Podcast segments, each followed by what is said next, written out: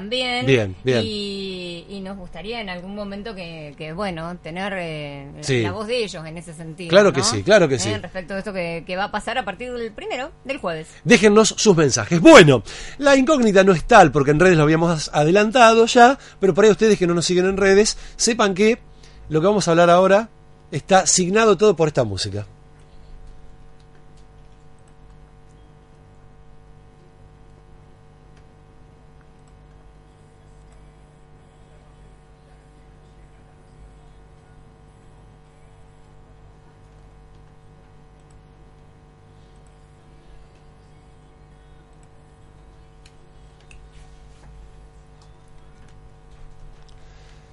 Bueno, resumir un poco lo que es el fenómeno La Casa de Papel en la Argentina nos llevaría un largo tiempo, porque cuando un fenómeno este, se produce y realmente involucra a tanta gente y tanta gente está pendiente de un hecho como este, un hecho artístico, una serie de no muchos capítulos, de excelente factura, bueno, hay varias razones, este, pero eh, evidentemente confluyen un montón de cosas para que esto pase y tal vez eh, el boca en boca también haga la otra parte, haga el resto. Lo que pasa con la Casa de Papel en la Argentina es un fenómeno que no tiene muchos precedentes. En, el universo relativamente corto, cual- que es el de ver series en sistemas así on demand, se dio, no sé si con, con otras, este, como, como Breaking Bad, por ejemplo, ni siquiera, esto está más extendido inclusive hasta en otros sectores de la sociedad también. Me parece que ha gran parte de, la sociedad argentina que mira, que consume productos culturales. La Casa de Papel es un fenómeno arrollador.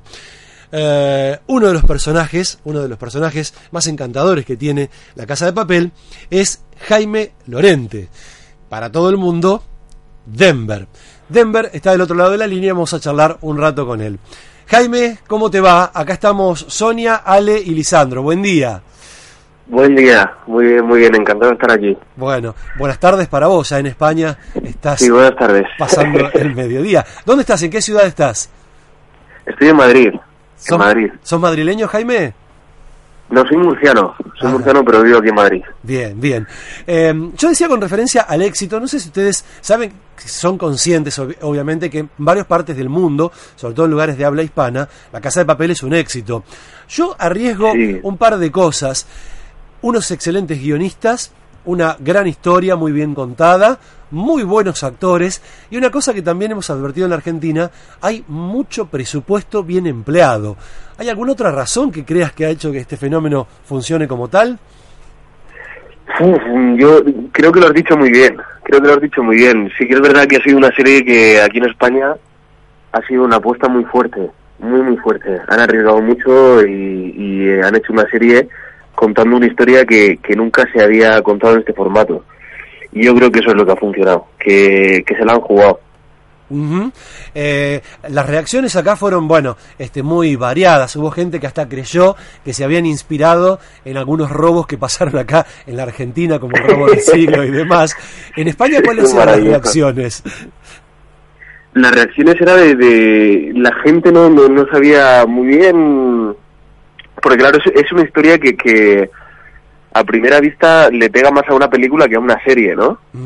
Sí.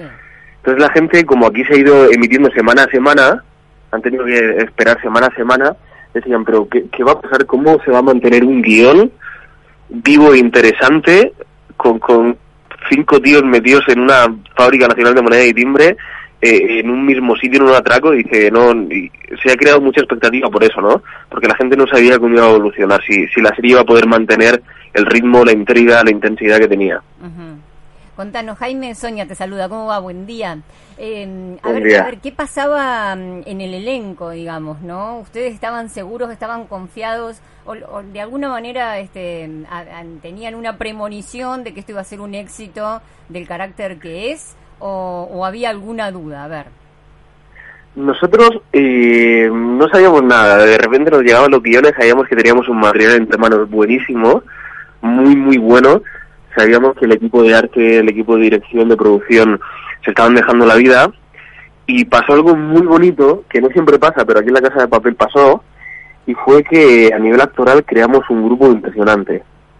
¿Se hicieron Impresionante, con amigos? mucho amor, Claro. muy amigos, Ajá. muy, muy amigos. Y compartimos tantas horas que, que claro, todo se hizo muy, muy fácil.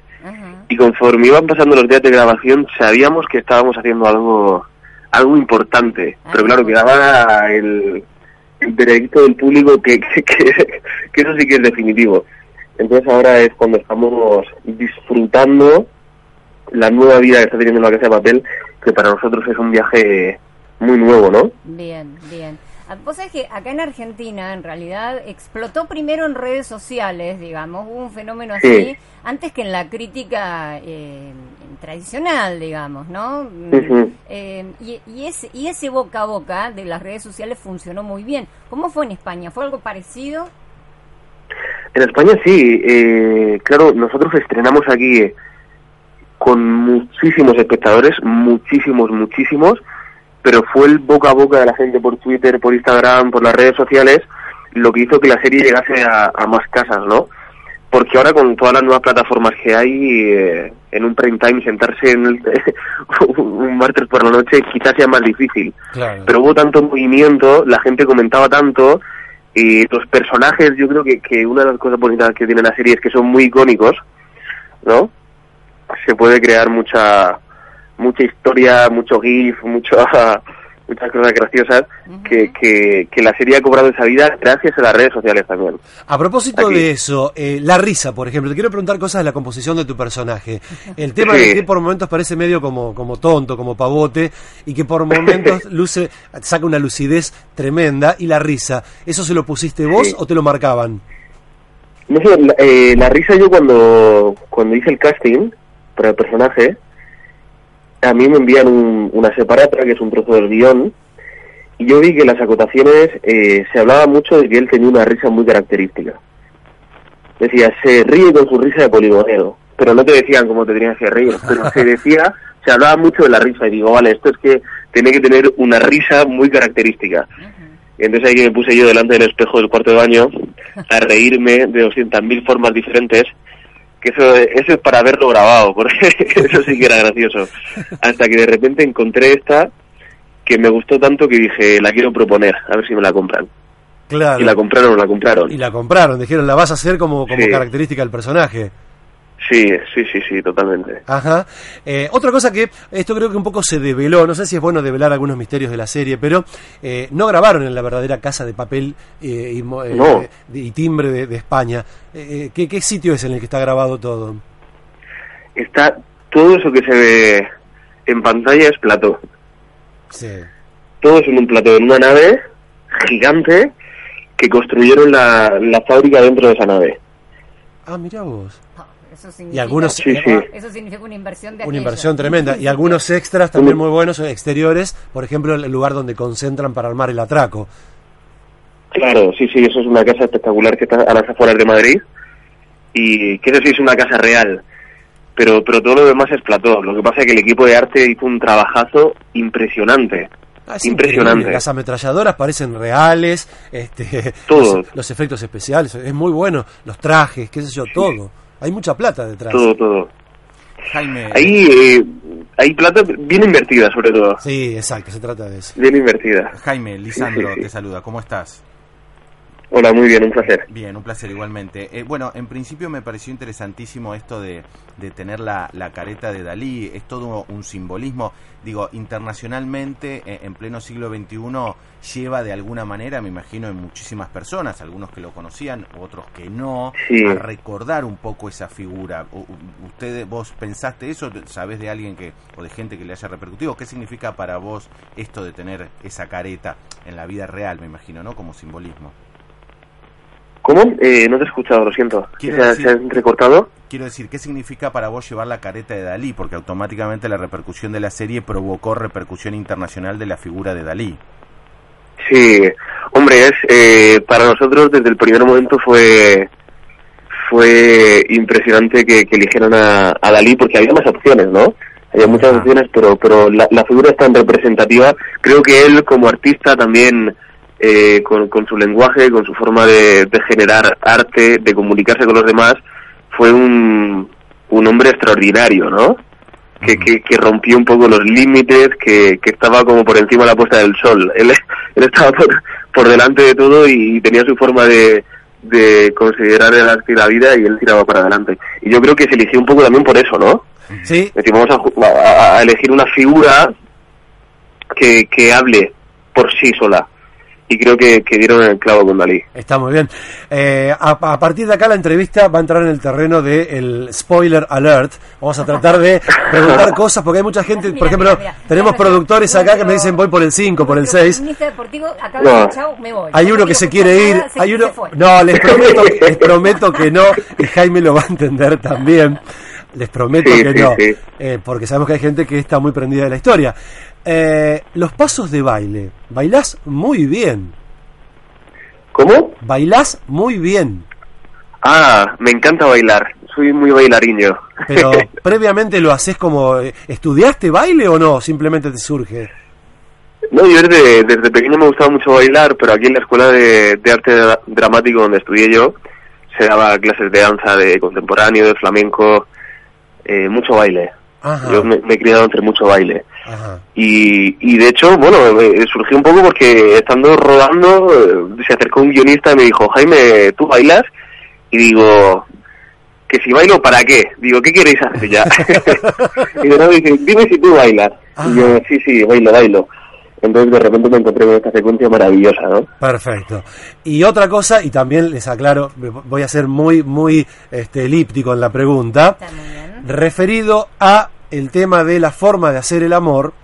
Hay gente que acá me dijo Sí. lo hace mejor que Matthew McConaughey, ¡Wow! que toma, que toma el toro por las astas. Del mismo modo, me dijeron, Jaime lo hace mejor que Matthew McConaughey. Se lo, te lo quería es un transmitir. piropazo ese. ¿Eh?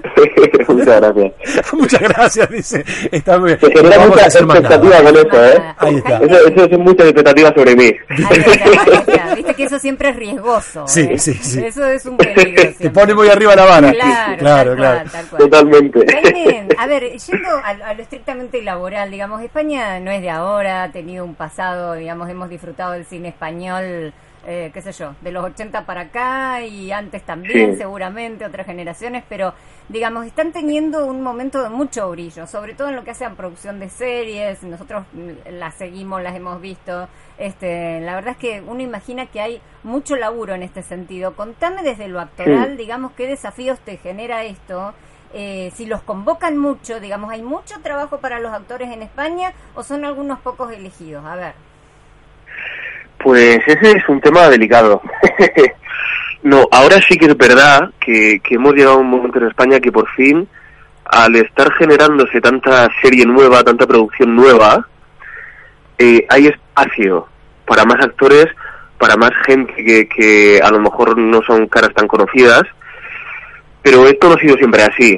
Sí que es verdad que, imagino que en Argentina también ha pasado, ¿no? Que, que la industria estaba como controlada por, por una serie determinada de caras, de actores, que, que, que siempre hacían lo mismo, ¿no? Un poco. De siempre cambiar de canal y dices, los mismos actores haciendo diferentes series. Eh, pero ha llegado un momento que como se está haciendo tanto, historias tan nuevas, eh, hay espacio para, para muchos actores.